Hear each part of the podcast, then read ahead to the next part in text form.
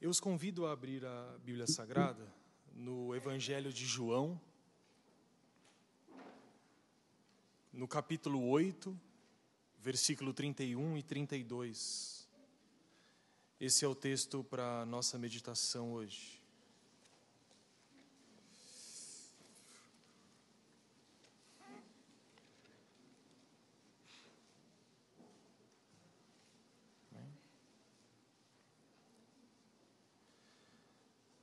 Durante todo esse mês, assim como muitas igrejas espalhadas ao longo do mundo, né, ao redor do mundo, nós estamos relembrando ah, um acontecimento muito importante, não só para nós, mas um acontecimento histórico muito importante, que foi a reforma protestante do século XVI, ou seja, a quase exatamente 494 anos, quase 500 anos atrás, é, um grande movimento religioso com implicações é, sociais, econômicas e políticas também, irrompeu na, na Europa Ocidental.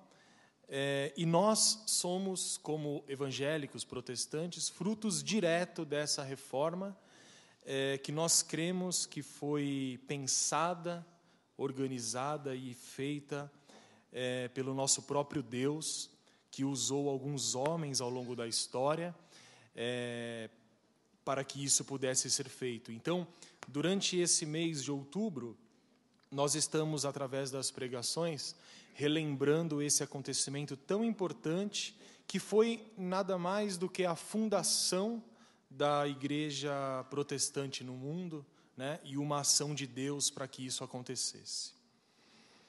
O Evangelho de João, então, no capítulo 8, verso 31, diz assim: Disse, pois, Jesus aos judeus que haviam crido nele: Se vós permanecerdes na minha palavra, sois verdadeiramente meus discípulos, e conhecereis a verdade, e a verdade vos libertará. Amém. Podemos fazer uma breve oração. Deus amado, nessa noite pedimos que o Seu Espírito Santo esteja sobre nós, iluminando as nossas mentes e os nossos corações, a fim de podermos compreender aquilo que Tu quer para as nossas vidas. Sabemos que a Tua Santa Palavra fala a nós também aos dias de hoje. Nós cremos que aquilo que foi escrito há tanto tempo atrás ainda tem um significado muito presente para as nossas vidas. E o Senhor nos garante que a Sua palavra é a verdade, e é essa verdade que nos liberta de todo jugo, de toda escravidão. Nós cremos assim. É o que nós te dizemos, em nome de Jesus. Amém. Amém. Meus irmãos, ao longo da história, é, do povo de Deus, e é uma história relativamente longa, ao longo de toda a história, Deus despertou pessoas para fortalecer, para orientar e para consolar os crentes. Por diversas vezes, os crentes em Deus, em Cristo Jesus, sentiram a necessidade de serem consolados, de serem orientados e de serem fortalecidos, encorajados na sua caminhada cristã. Vocês sabem que passar por, por dificuldades não é privilégio seu, não é privilégio nosso. É quase que um, uma premissa do povo cristão. E é interessante pensar que, ao longo da história, por diversas vezes, a igreja de Cristo na terra esteve enfrentando grandes perseguições. É, os crentes verdadeiros é, passaram, durante toda a história, por frustrações, por é, zombarias. Foram pessoas que muitas vezes foram condenadas injustamente, foram mortas, foram entregues à fogueira e aos leões. E ao longo da história, apesar de tudo isso, Deus estando no comando de todas as coisas, sempre se preocupou em levantar pessoas para que pudessem encorajar esse povo sofrido. E essas pessoas, que foram pessoas especiais, tinham uma característica em comum: elas sustentavam o ensino de Cristo. E esse ensino é capaz de conduzir os homens e as mulheres a se tornarem pessoas livres da escravidão do pecado. O texto nos diz que a verdade nos libertará. E a verdade que liberta nada mais é do que aceitar a nova vida que Cristo nos propõe. E essa liberdade só é possível quando nós nos apropriamos da mensagem cristã e rompemos com os sistemas injustos deste mundo. Com, nós podemos romper com os sistemas e com a ordem estabelecida que faz com que nós nos afastemos de experimentar o amor de Deus entre os homens. Quando lá no século XVI, há 500 anos atrás, a igreja precisava de uma reforma, pois ela havia se afastado quase que definitivamente do ensino de Cristo. A igreja estava longe dessa verdade que liberta, que o texto de João vai dizer. Quando a igreja, há 500 anos, precisava dessa reforma, Deus despertou uma pessoa que foi fundamental para que isso acontecesse. Diante do imenso desafio que essa reforma se propunha, Deus levantou uma pessoa de grande capacidade. Lutero, Martinho Lutero, um grande homem que, além de monge, professor, teólogo, tinha outras características interessantes. Além disso, era um grande escritor, era pastor, tradutor, era um poeta e era músico, ou seja, Lutero, que foi um homem preparado por Deus para começar a reforma dentro da igreja e colocá-la de volta pela ação do Espírito Santo nos caminhos certos, era um homem extremamente preparado. Mas nada desse preparo valeria a pena se, acima de tudo, Deus não tivesse despertado alguém que tinha uma fé fervorosa. E Lutero era um desses homens. Deus despertou uma simples pessoa, apesar de todos esses seus títulos, que estava inserido numa instituição religiosa cuja maior preocupação era a sua autopreservação e a sua manutenção. Lutero estava inserido numa instituição religiosa, a Igreja Romana. Lutero era um monge, era um religioso. E a instituição que ele fazia parte tinha uma preocupação acima de todas as coisas: se manter no topo da sociedade, custe o que custar. E isso é tão perigoso porque essa não é a principal função da igreja.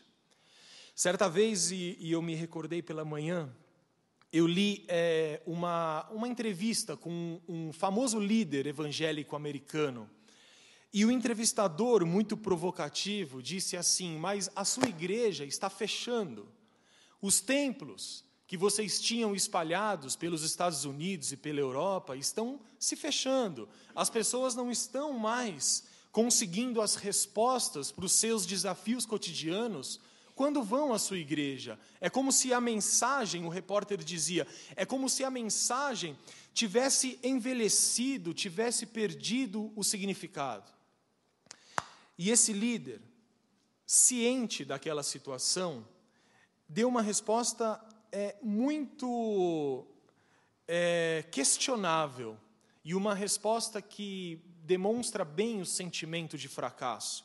E ele disse o seguinte: Eu sei que a minha igreja está morrendo, mas enquanto eu estiver ocupando esse lugar de liderança nesse ministério, a minha obrigação e a minha responsabilidade é que ela se mantenha funcionando tão bem quanto possível. Isso nos mostra um quadro muito interessante.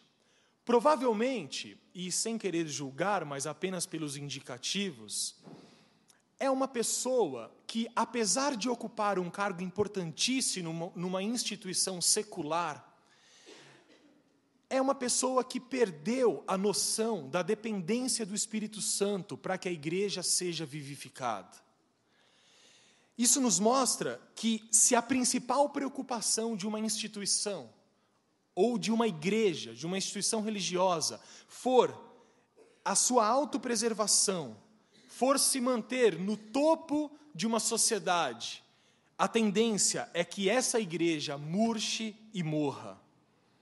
Por outro lado, o cristianismo muitas vezes tem demonstrado, por várias e repetidas vezes, uma capacidade extraordinária de se renovar e de se criar novamente.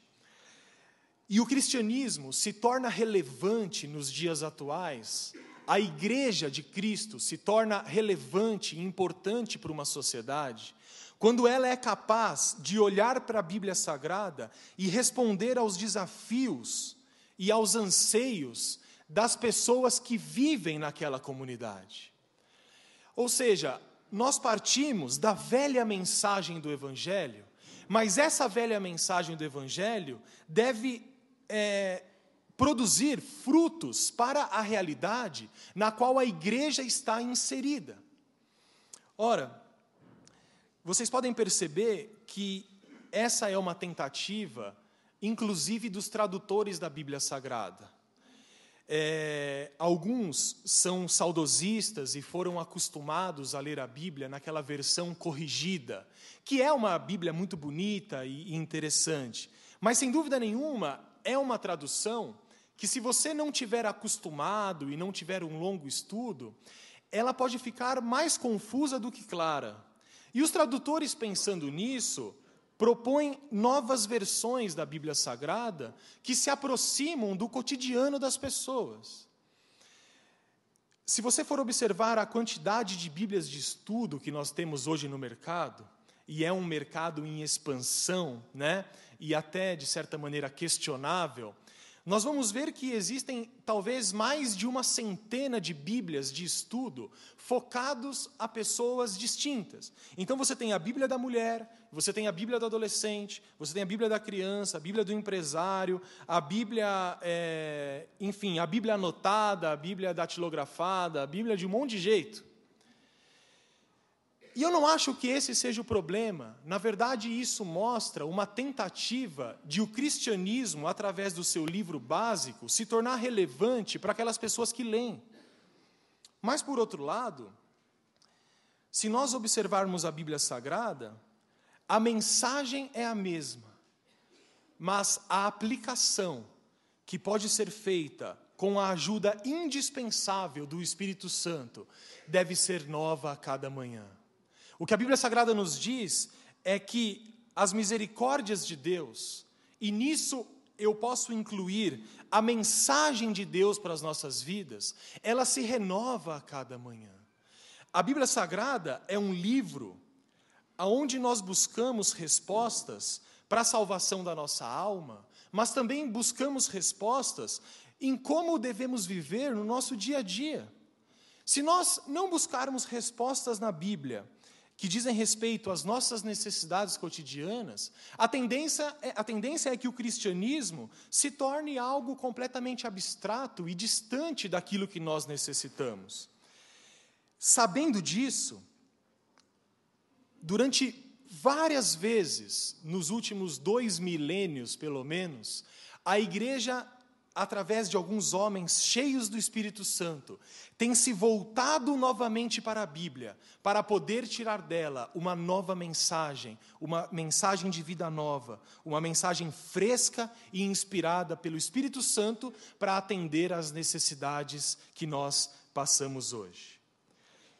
Pensando desse jeito, meus irmãos, nós entendemos o seguinte: o verdadeiro cristianismo e a verdadeira igreja tem uma missão muito clara nos dias de hoje. O verdadeiro cristianismo e a verdadeira igreja defende uma fé que exige que nós lutemos contra as coisas que nos separam de Deus. O apóstolo Paulo, lá no livro de Romanos, vai dizer que absolutamente nada é capaz de nos separar do amor de Deus. E nesse texto muito bonito, o apóstolo vai é, dizer algumas coisas e vai falar que, por exemplo, nem anjos, nem potestades, nem a fome, nem as dificuldades, nem a miséria, nem a nudez, nada, absolutamente nada pode nos separar do amor de Deus. Só que nós vemos ao longo da história que muitas vezes algumas instituições, inclusive cristãs e religiosas, se colocaram separando o homem de Deus. E quando isso acontece, a fé que permeia o coração de cristãos sinceros deve, por lógica, ir contra e vencer essas instituições. Para poder entender um pouco isso, eu gostaria que vocês entendessem qual é essa fé que nós defendemos. Qual é essa fé que ardeu no coração de muitos homens e mulheres ao longo da história e fizeram com que essas pessoas lutassem e fossem contra toda uma ordem estabelecida. Qual é essa fé que fez com que homens e mulheres deixassem tudo para trás, muitas vezes deixando aquilo que eles tinham de mais precioso para poder seguir essa novidade de vida? E essa fé tem três pontos que propositalmente se ligam às pessoas da Trindade. Em primeiro lugar, essa fé que exige movimentação é uma fé em um Deus que está acima da nossa compreensão. Nós cremos num Deus que nós não podemos entender. Cremos num Deus transcendente, que está acima da nossa capacidade de compreensão. Mas ao mesmo tempo que Deus está entre aspas, tão distante, como a Sua palavra nos diz, que habita em luz inacessível, esse mesmo Deus é um Deus que está ativo durante toda a história, a fim de transformar os reinos deste mundo no seu reino de glória. Em segundo lugar, nós cremos e temos fé em Jesus Cristo. Jesus Cristo, o próprio Deus encarnado, que desafiou e lutou contra uma religião estagnada e morta. Esse mesmo Jesus Cristo que desafiou todas as autoridades religiosas da sua época e que deu aquilo que era de mais valioso, a sua própria vida.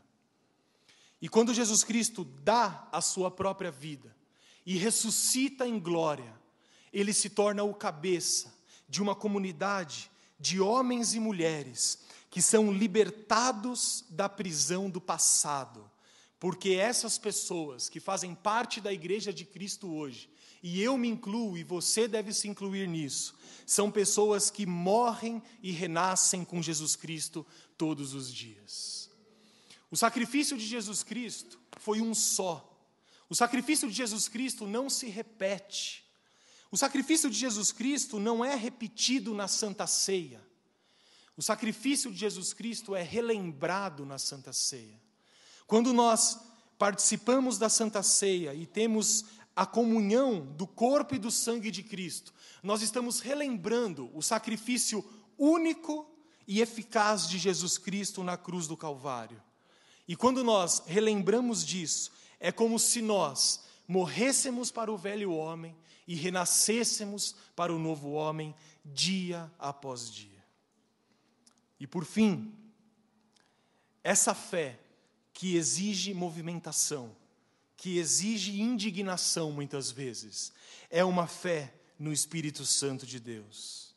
O Espírito Santo que está presente na igreja para trazer inovação e para criar até novos caminhos de obediência em resposta aos desafios humanos daquela determinada época. Assim, o que eu gostaria de passar agora é que, em muitas ocasiões, a instituição cristã se afastou da sua herança original de fé. E esse é um dado interessante. Nós não podemos dizer que os cristãos, na sua totalidade, se afastaram do caminho de Jesus Cristo. Não, isso seria é, leviandade da nossa parte. Mas nós podemos dizer que muitas vezes pessoas que dominam uma instituição, que estão mais preocupados em satisfazer as suas necessidades terrenas e físicas deixando a glória de Deus e a verdadeira espiritualidade de lado, muitas vezes, quando uma instituição se preocupa mais com a sua autopreservação do que em atender às necessidades dos fiéis, muitas vezes a igreja cristã se mostrando infiel à sua herança de fé, faz com que o nosso Deus desperte alguns homens e algumas mulheres que voltam-se para a Bíblia Sagrada. E como consequência disso, são agarrados pela realidade divina e descobrem no Evangelho, naquele velho Evangelho, uma nova mensagem falando diretamente para aquela situação.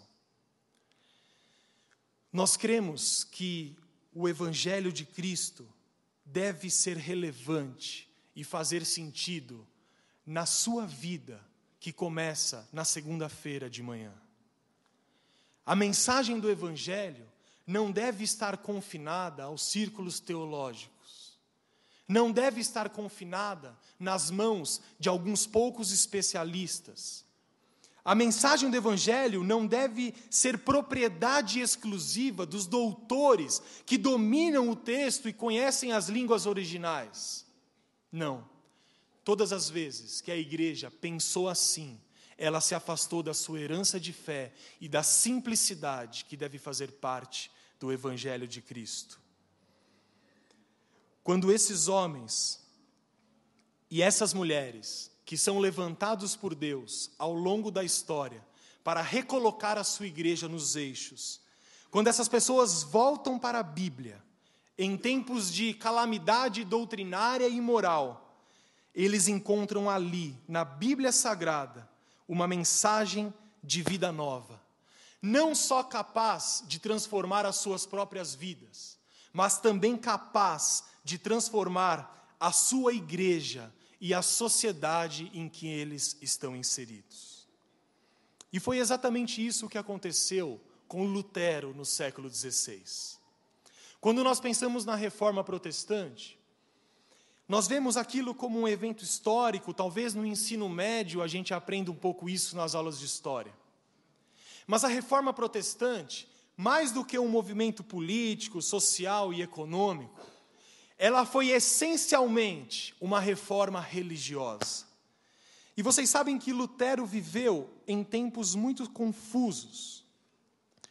A época em que ele viveu, no século XVI, foi uma época de grande mudança social. Talvez você se lembre de alguns dados que eu vou passar agora para vocês. Em 1500, é, Lutero já havia nascido em 1483. Em 1500, nove entre cada dez pessoas trabalhavam e tiravam o seu sustento da terra. Os camponeses que trabalhavam na terra foram muitas vezes, durante séculos, oprimidos pelos poderosos, e as rebeliões que eles promoviam estavam sendo cada vez mais frequentes. Naquela época, no século XVI, novas cidades estavam surgindo, o mundo estava em transformação. Uma nova classe econômica, chamada burguesia, classe média da época, estava surgindo, sendo formada por pessoas que estavam longe do trabalho da terra. Pela primeira vez, professores, advogados, artesãos, banqueiros, pela primeira vez, essas pessoas estavam conseguindo é, ter uma ascensão social que não era permitida pela lógica da sociedade feudal. Essa nova classe social, que não estava mais ligada à terra, também não estava mais satisfeita com os limites que aquela sociedade arcaica e medieval é, lhe permitia. Vocês devem saber que foi nessa época que começou as grandes, que começaram as grandes navegações. Então, nós temos em 1500 navegadores indo para a África, para o Oriente, chegando à América. E quando eles chegavam aqui, por exemplo, ou quando chegaram na África e no Oriente, eles perceberam que o mundo era maior do que eles haviam sido ensinados. Ora, na Europa Ocidental, num contexto extremamente reduzido pela lógica econômica e religiosa, as pessoas nasciam, cresciam e morriam achando que o mundo era aquilo que elas conheciam. Bem, quando esses navegadores voltavam para os seus países de origem ou escreviam cartas desses países para os seus países de origem, eles levavam e retratavam as novidades que eles encontravam por aqui. Eles relatavam que encontravam pessoas vivendo em civilizações. Eles relatavam que encontravam espécies de animais, de, de, de plantas, ou seja, um mundo novo, desconhecido, agora surge do nada. Naquela época de Lutero, no século XVI, muitas pessoas estavam se movimentando por terra e pelo mar. O intercâmbio e o comércio estavam sendo expandidos por uma nova mentalidade que começava a surgir. Um fato interessantíssimo, que inclusive alguns dizem que sem isso a reforma protestante não teria tido êxito, foi a invenção da imprensa. Vocês devem se lembrar de um homem chamado João Gutenberg. Foi o homem que inventou a máquina de cópia, a famosa Xerox que nós temos hoje. E essa foi uma invenção tão extraordinária que possibilitou com que os pensamentos e as ideias saíssem de um lugar e chegassem em outro lugar. E sabe por que isso foi importante na reforma? Antes de Lutero, existiram muitos movimentos dentro da igreja romana que queriam fazer uma reforma. Mas esses movimentos não foram para frente por vários motivos, mas um dos motivos principais era que essas ideias levantadas por eles não chegavam em outras partes do mundo. Por quê? Porque as pessoas não tinham acesso, principalmente ao material escrito. Ou seja, a invenção da imprensa tornou acessível às pessoas do presente o pensamento que vinha do passado. E com isso, a literatura, a filosofia, os gregos foram redescobertos. De maneira resumida, o mundo estava mudando. Uma ordem estabelecida durante mais de mil anos, sob domínio principalmente da Igreja Romana, estava ruindo. Mas eu gostaria que você pensasse que, no meio de tudo isso, muitos homens e mulheres se sentiram com medo se sentiram ansiosos e inseguros. Imagine o que é você viver a sua vida, e não só a sua, mas dos seus antepassados, sempre do mesmo jeito, sempre com a mesma lógica. Nasceu escravo, morre escravo. Nasceu senhor, morre senhor. A única maneira de ascensão social era entrar, muitas vezes, para o clero ou para a instituição religiosa. Enfim, um mundo novo estava se abrindo diante dos olhos daquelas pessoas, mas aquelas pessoas ainda não estavam preparadas para enfrentar o mundo desconhecido. Se você for pensar, e eu gostaria de fazer um paralelo para que você entendesse bem isso, é só a gente entender o fenômeno que a tecnologia e a internet proporcionou nos nossos dias. Você consegue imaginar uma época em que a internet não existia? Dizem que depois que inventaram o Facebook e o Twitter, ninguém trabalha mais. Uma das pesquisas que as pessoas fazem, e eu li durante um tempo, é que praticamente 30% do trabalho é consumido em redes sociais. Ou seja, quando o seu patrão vem, você minimiza. Essa é a lógica. Mas você imagina que, para grande parte das pessoas que vivem no Brasil, e eu diria grande parte das pessoas que vivem no mundo, a internet ainda é um bicho desconhecido. E nós estamos nessa era da tecnologia e da internet há 15, 20 anos.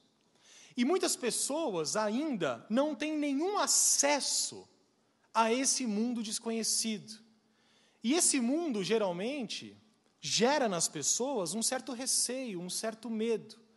Imagina se você hoje, aqui, que não tem nenhuma familiaridade com a internet, tivesse que enfrentar um novo cotidiano em que ela fosse essencial para a sua sobrevivência.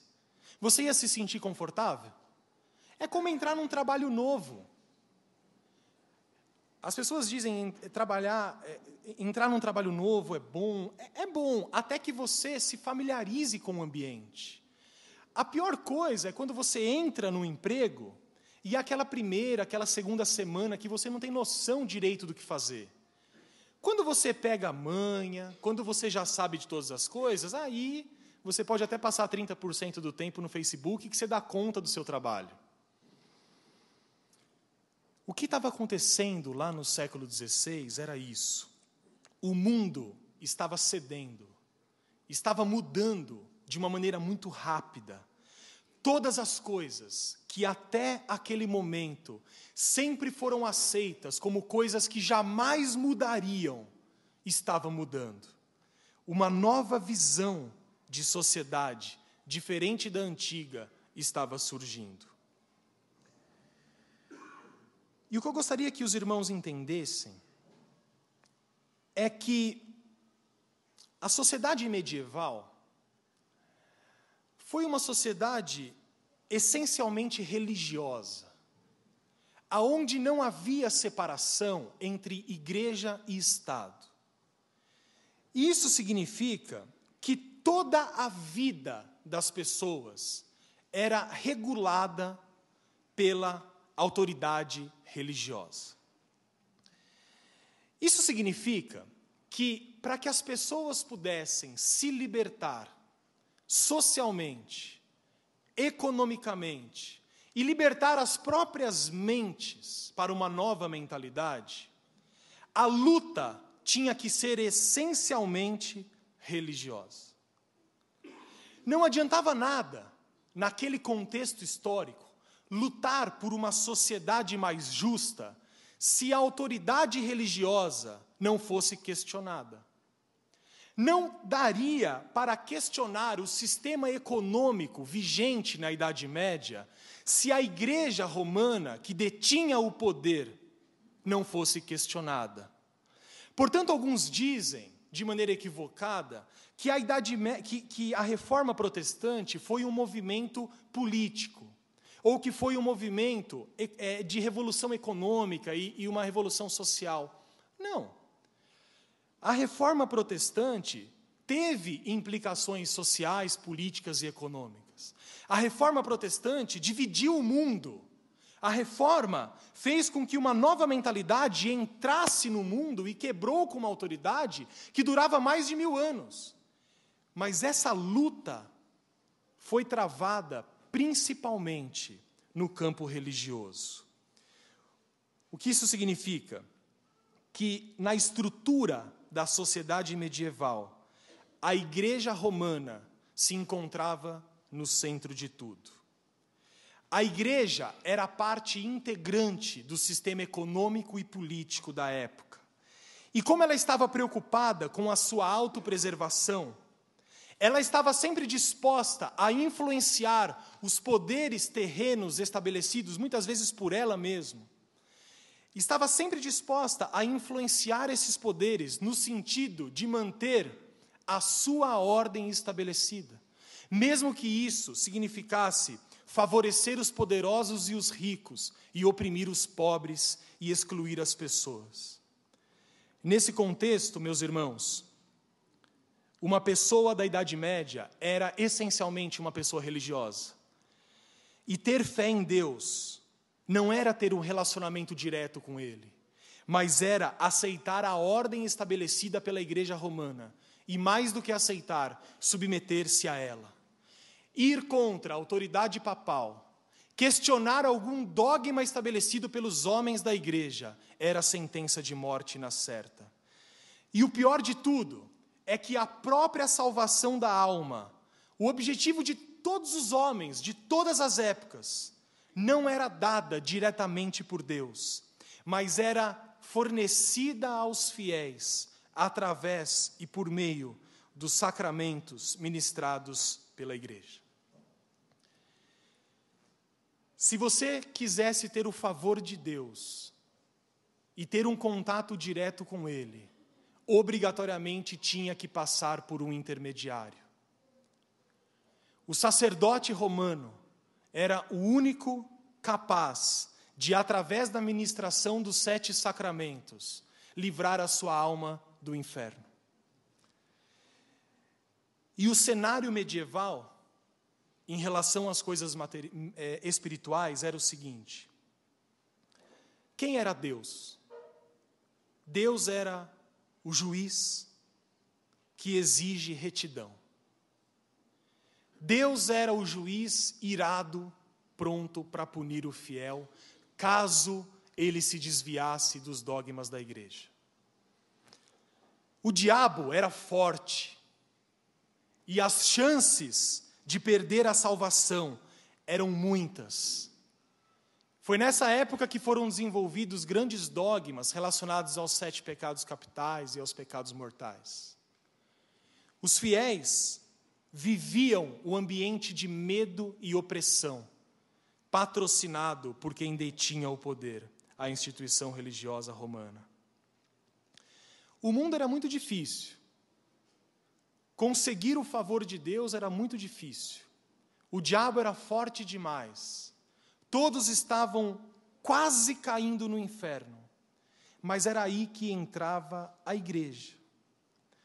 A igreja aparentemente vinha com uma boa mensagem, dizendo que o caminho da salvação estava nos sete sacramentos. A igreja dizia que a graça de Deus era derramada ao povo através dos sacramentos ministrados pelo sacerdote.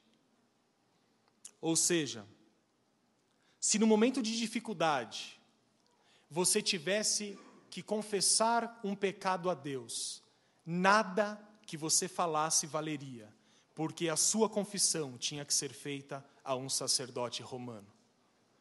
Se você tivesse no meio de uma perseguição e uma pessoa do seu lado se converteu, e você fosse ministrar o batismo a ela, nada valeria. Ela iria para o inferno. Por quê? Porque o que importava de fato era que o batismo fosse ministrado por uma autoridade eclesiástica. Se um parente seu, muito fiel, que durante toda a sua vida viveu na igreja, morresse e não tivesse a oportunidade de receber a extrema unção, o destino dele estava selado para o inferno. A igreja era capaz até de tirar as almas do purgatório. Então, o céu é Ferraz de Vasconcelos. O inferno é Guaianazes. E o purgatório é Gianete. Não necessariamente nessa ordem. Então você morreu ali em Guaianazes. Você entra no trem que vai te levar para a eternidade. A Bíblia Sagrada diz que esse trem não para nas estações intermediárias. Não existe Gianete lá na Bíblia, pode procurar. A Bíblia Sagrada diz que morreu em Goianazes, acordou em Ferraz. Vamos falar que acordar no céu, tá bom? A igreja dizia que algumas pessoas param em Gianete e ficam lá, purgando os seus pecados em eterno sofrimento, até que ela, através do contato estabelecido diretamente com Deus, faz com que ela saia desse purgatório e chegue ao céu. Ora, que poder é esse? É um poder capaz de dominar as almas e as mentes de pessoas devotas religiosas e muitas vezes sinceras. Resumindo, no contexto medieval, sem igreja não há salvação. Para ser salvo, é necessário e fundamental a intermediação da igreja. Ora, meus irmãos, como crentes, nós não cremos nisso, porque nós cremos na palavra de Deus. Nós cremos que há possibilidade de salvação fora da igreja, seja ela qualquer uma, inclusive a nossa. Mas não há, em hipótese nenhuma, alguma possibilidade de salvação fora do nosso Senhor Jesus Cristo. Nós cremos que a salvação pertence ao nosso Deus e que nós só podemos ser salvos através de Jesus Cristo. E quando a igreja de Cristo se afasta desse ensinamento da própria Bíblia Sagrada e diz que sem ela não há possibilidade de salvação, ela perde a sua herança de fé, que foi colocada ao longo dos tempos no, no livro sagrado. Era nisto que consistia o poder e a dominação na igreja. Uma pessoa entendia que só há salvação se ela se submeter à ordem estabelecida pela igreja. Portanto, se a única maneira de ser salvo é essa, então eu vou aceitar tudo o que eles dizem, mesmo que algumas coisas pareçam erradas, se eles estão dizendo, estão certas. Vocês se lembram da história do apóstolo Paulo quando chegou na igreja de Bereia?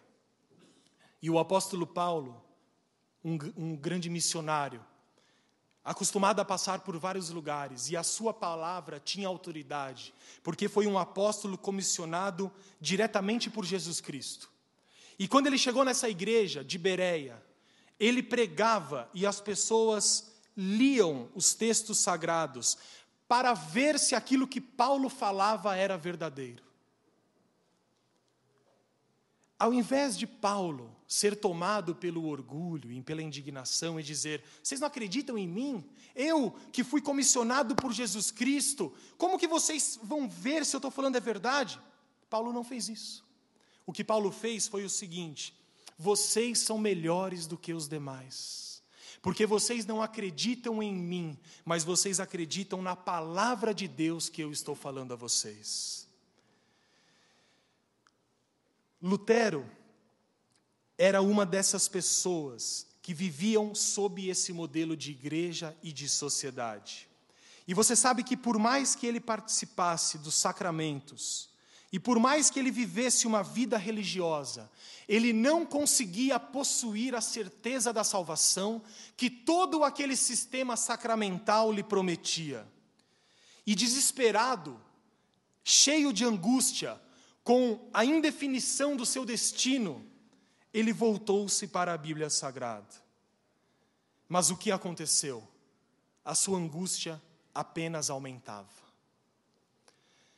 É interessante pensar que quanto mais Lutero lia a Bíblia e quanto mais ele procurava respostas para o seu desespero, mais ele sentia-se injusto perante Deus. E por mais confissões, e por mais penitências, e por mais disciplinas espirituais que ele fizesse, mais Deus parecia irado com ele.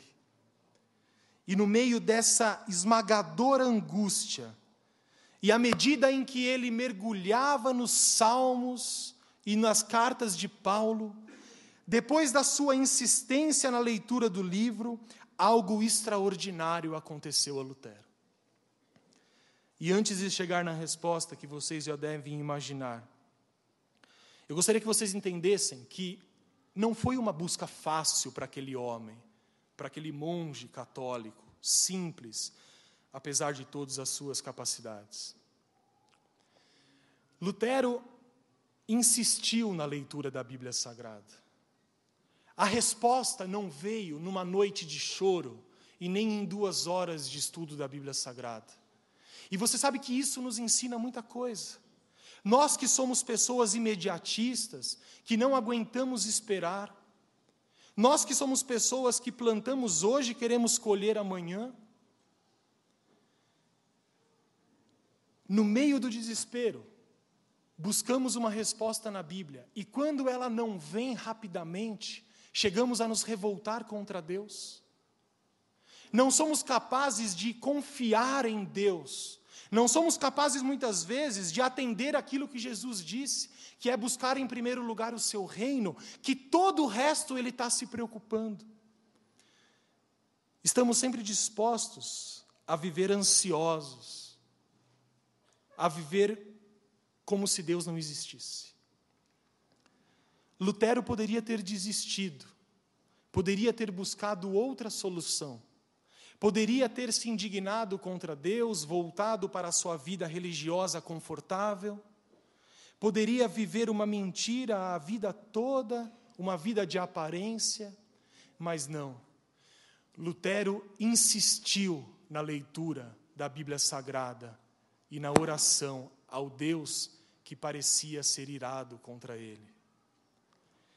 E ele foi recompensado, assim como nós somos recompensados quando insistimos na leitura da Bíblia Sagrada.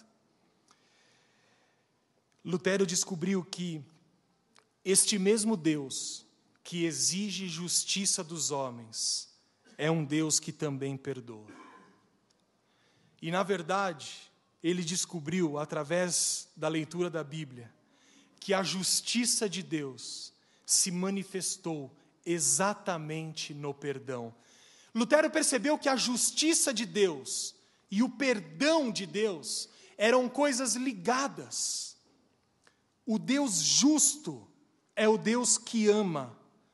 O Deus justo é aquele que mostra misericórdia, é aquele que vem a nós em Cristo para nos perdoar, para nos aceitar e finalmente para nos salvar. E esse amor e misericórdia são tão grandes que Lutero lembrou-se que Deus deu aquilo que talvez ele tivesse de mais precioso, a vida do seu próprio filho, que no final das contas era a sua própria vida. Como diz Paulo em Romanos capítulo 5, Cristo morreu por nós quando ainda éramos pecadores. E eu gostaria de ler com vocês o mesmo texto que Lutero leu naquele momento de tremenda angústia. Carta de Paulo aos Gálatas, no capítulo 3, versículo 11.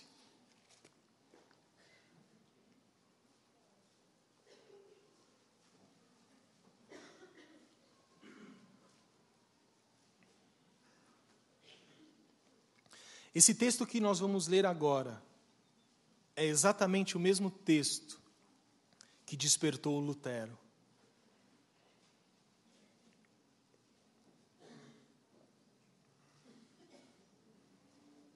E eu gostaria de ler Gálatas 3:11 até o 14. Diz assim Paulo aos Gálatas e a todos nós: É evidente que pela lei ninguém é justificado diante de Deus porque o justo viverá pela fé. Ora, a lei não procede de fé, mas aquele que observar os seus preceitos, por eles viverá. Cristo nos resgatou da maldição da lei, fazendo-se Ele próprio maldição em nosso lugar, porque está escrito: Maldito todo aquele que for pendurado em madeiro, para que a bênção de Abraão chegasse aos gentios em Jesus Cristo, a fim de que recebêssemos, pela fé, o Espírito prometido. E eu gostaria que vocês entendessem a profundidade e a grandiosidade da libertação que Lutero recebeu ao entender esse texto aos Gálatas. Lembra-se que Lutero foi ensinado que Deus é um Deus irado. Quantos de nós aqui não crescemos ensinados nessa mesma lógica, na lógica do medo? Existe uma música infantil que eu não gosto dela, que diz assim: Cuidado, pezinho onde pisa. Já ouviram? Cuidado, mãozinha, o que faz? Porque o papai, eu não lembro direito, porque o papai do céu está te olhando, enfim, ele vai te punir. É isso. Muitas vezes as nossas crianças aprendem, quando fazem uma coisa errada, e isso é uma coisa que eu tento é, quebrar um pouco, que, ah, não faz isso que Papai do Céu não gosta. É, quantos de nós não fazemos isso? Eu já fiz algumas vezes. Fazemos isso porque Jesus não gosta. E parece bobagem, talvez seja, mas nós crescemos num ambiente que diz que Deus pune, que Deus se vinga de nós, que Deus está sempre preparado, como se fosse uma câmera escondida, a pegar o seu erro. E às vezes nós somos ensinados a isso. E você sabe que às vezes mensagens com, com boas intenções e livros com boas intenções nos colocam medo do nosso Deus, dizendo: Ah, se Jesus estivesse do seu lado, hein? Claro, às vezes é bom a gente pensar nisso, tem gente que exagera. O que Jesus faria nessa situação? Meus irmãos, usar um argumento desse, principalmente com um novo convertido, é uma covardia sem tamanho. Dizer a uma pessoa que se converteu que se ela pecar de novo, Deus vai abandoná-la. Se não for bem feito, bem explicado, é uma covardia sem tamanho. O que eu quero dizer para vocês é que muitas vezes é mais válido mostrar para aquela alma oprimida e carente de aceitação que o nosso Deus é um Deus de amor e misericórdia, que é um Deus que não suporta os nossos erros, mas está sempre pronto a nos oferecer o perdão. Eu não quero dizer que a mensagem cristã deve ser abrandada. Eu não quero dizer que com isso nós devemos falar assim, venha como estás e continue como estás. Não é isso. Não é isso. Mas o que eu estou querendo mostrar é que às vezes nós cultivamos nos nossos corações e ensinamos às outras pessoas que o nosso Deus é um Deus sempre pronto a apontar o dedo para o nosso erro e nos punir das nossas falhas. Esse é o Deus que nos afasta dele. Porque se nós formos observar os exemplos terrenos, os pais que sempre fazem isso com seus filhos e não demonstram misericórdia, não demonstram compaixão e não têm solidariedade, são pais que nunca terão seus filhos à sua mesa. Porque os filhos pedem limites, como nós pedimos limites. Nós necessitamos ser corrigidos pela palavra de Deus, mas junto com a correção vem a bondade, a misericórdia e a certeza de que nós somos aceitos apesar dos nossos defeitos e dos nossos pecados. Para Lutero e para todos nós que entendemos essa mensagem, isso significou uma extraordinária experiência de libertação. Gálatas 3:11 está dizendo o seguinte: é evidente, é claro que ninguém é justificado por cumprir as regras. E ninguém é justificado por cumprir as regras, porque é impossível que você cumpra todas as regras estabelecidas na Bíblia Sagrada. Lutero não sabia disso, porque ele achava que para se tornar justo perante Deus, ele tinha que cumprir todos os mandamentos que Deus estabeleceu de Gênesis a Apocalipse. E o que isso causava nele? Causava um peso gigantesco nos ombros, porque todas as vezes que ele cumpria dois, ele descumpria três. Todas as vezes que ele observava um mandamento e, e, e, ficava satisfeito com aquele cumprimento, ele se lembrava de um outro pecado que ele tinha acabado de cometer. E a angústia dele só cessou quando o Espírito Santo revelou a ele que o justo perante Deus não é aquele que cumpre todas as regras estabelecidas por Deus, mas é aquele que tem fé genuína naquele que cumpriu todas as regras estabelecidas por Deus, a nossa, o nosso Senhor e Salvador Jesus Cristo. E essa é a mensagem de libertação que Lutero experimentou e que todos nós experimentamos. Quando nós entendemos que, por mais justos que nós sejamos, não conseguiremos cumprir pela nossa própria capacidade a vontade de Deus.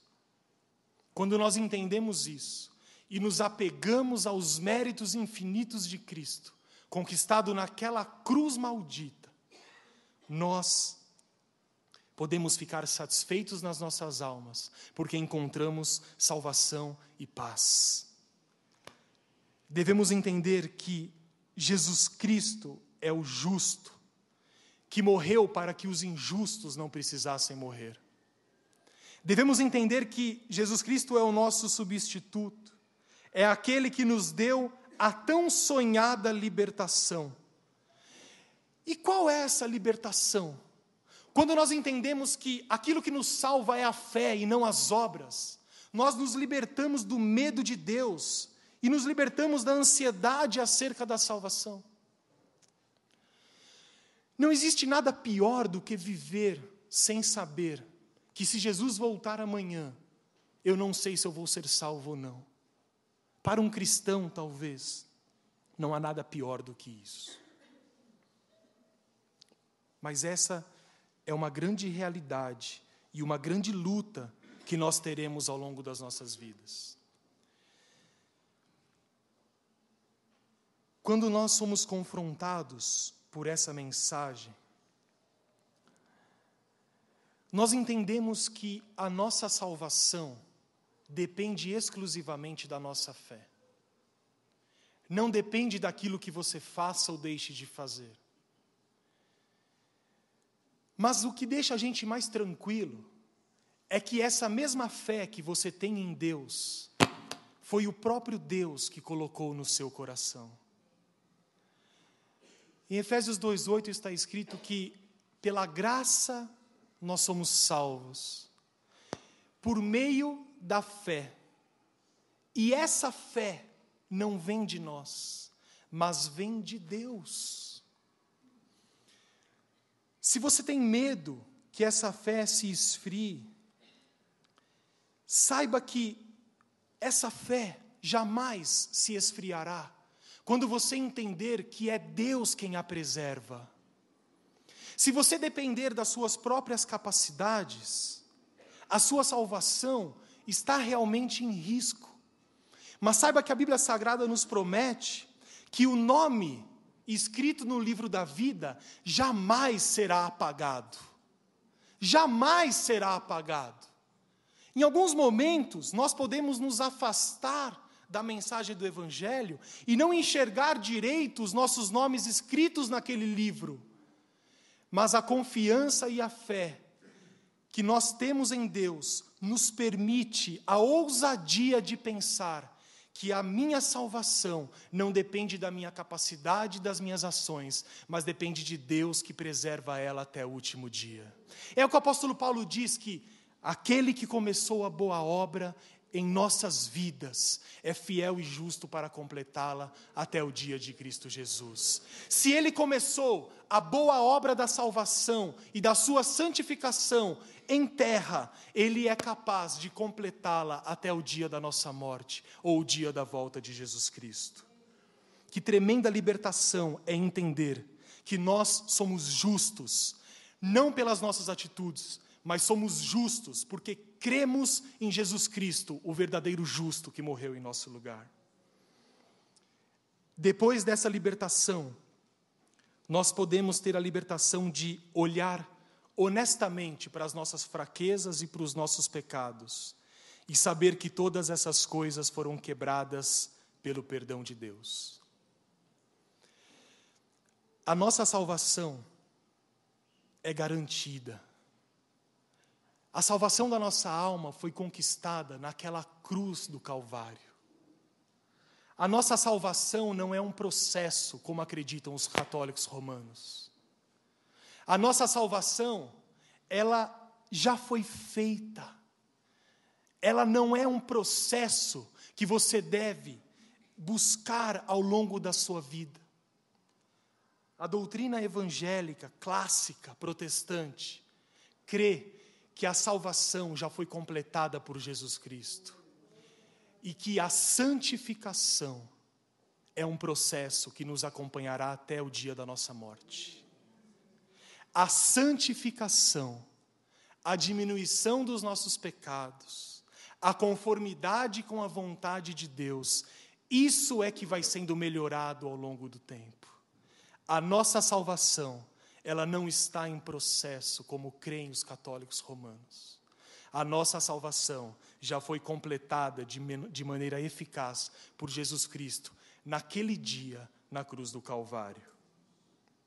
E por fim, essa libertação que Lutero experimentou trouxe a ele e a todos nós a ideia de que nada pode ficar no meio de Deus e os homens. Nenhum sacerdote, nenhum líder, seja ele católico, evangélico, nenhuma instituição, nenhum governante é capaz de reivindicar para ele o poder sobre a salvação da sua alma. Hoje, de modo determinante, meus irmãos, 494 anos depois, nós podemos dizer que somos frutos das descobertas de Lutero. Mas, acima de tudo, hoje nós compreendemos que Deus libertou Lutero. Deus despertou aquele homem, assim como ele despertou as nossas vidas um dia, e assim como ele despertará todo aquele que um dia crer e buscar a sua santa palavra. Nós somos justificados, como a Bíblia nos diz, pela fé e não pelos nossos méritos. O nosso Deus, ele é misericordioso e ele oferece o seu perdão e a sua graça a todos os que ouvem e creem na sua palavra. E o grande segredo de tudo isso é que agora nós voltamos ao entendimento de que esse perdão e essa graça não é oferecida por qualquer pessoa ou por qualquer instituição. Esse perdão e essa graça é oferecida de Deus diretamente para você e para suas necessidades. E eu creio que essa foi uma tremenda experiência de libertação que a palavra de Deus trouxe àqueles reformadores do século XVI e que continua trazendo a todos nós até os dias de hoje. Se você tiver que sair daqui hoje com o resumo e uma frase. Eu gostaria que você entendesse o que eu vou dizer agora. Nós não somos aceitos por Deus porque nós somos justos, mas nós somos aceitos por Deus porque Jesus Cristo é justo.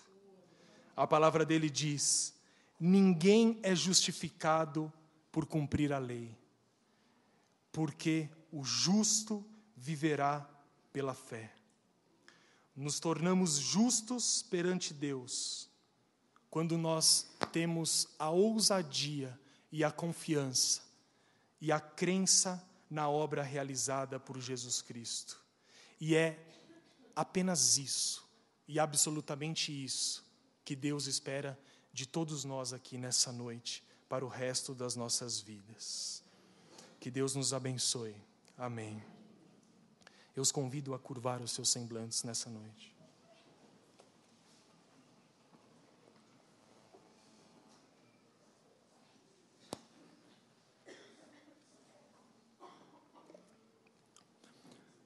Que nesse momento você possa ter uma oração de agradecimento a Deus pela grande libertação que Ele proporcionou a você e que ele proporcionou a toda a comunidade de homens e mulheres que entenderam e que ainda vão entender essa mensagem.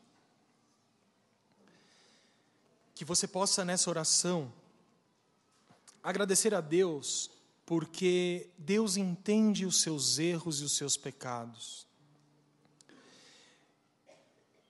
Que você possa agradecer a Deus porque Ele mandou Jesus Cristo para perdoá-lo das suas transgressões.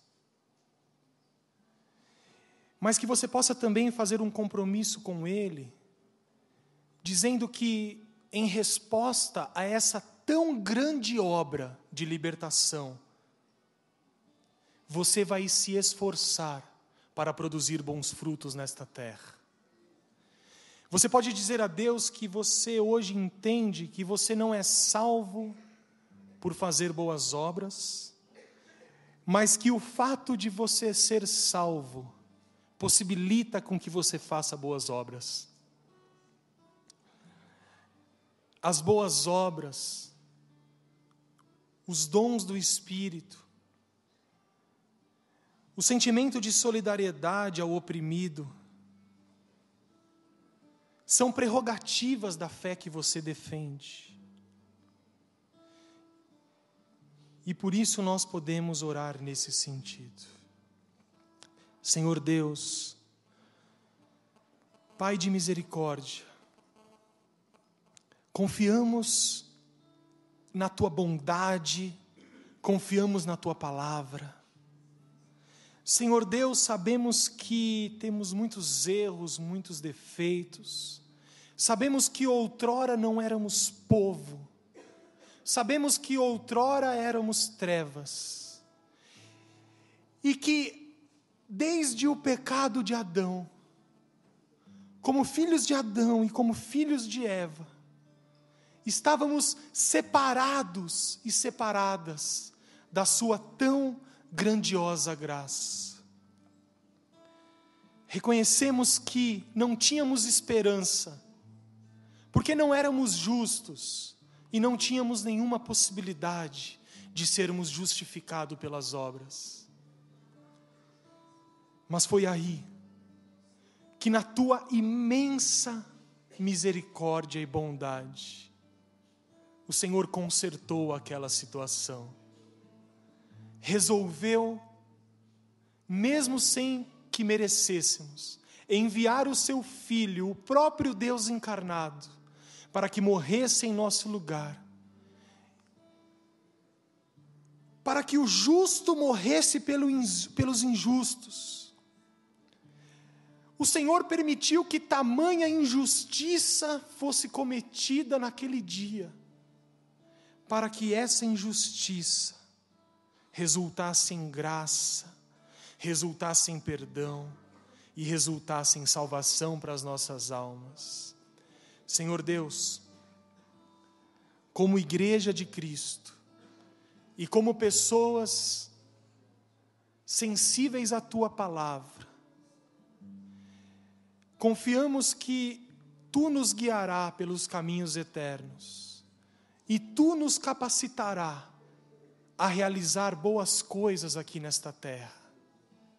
Confiamos que o Senhor plantará, junto com a fé nos nossos corações, os sentimentos de solidariedade, de justiça, de mansidão, que o Senhor colocará nos nossos corações aquilo que o Senhor espera e aquilo que o Senhor pediu a todos nós no Sermão da Montanha. Senhor Deus, não conseguiremos realizar todas essas coisas se não dependermos exclusivamente da tua graça. E nos colocamos, a partir de hoje e a cada dia, inteiramente nas tuas mãos, para que a tua graça entre nos nossos corações e continue fazendo diferença, não apenas nas nossas vidas, mas na vida também dos nossos semelhantes. É isso que nós te pedimos nessa noite. Essa é a nossa oração. Em nome de Jesus, amém.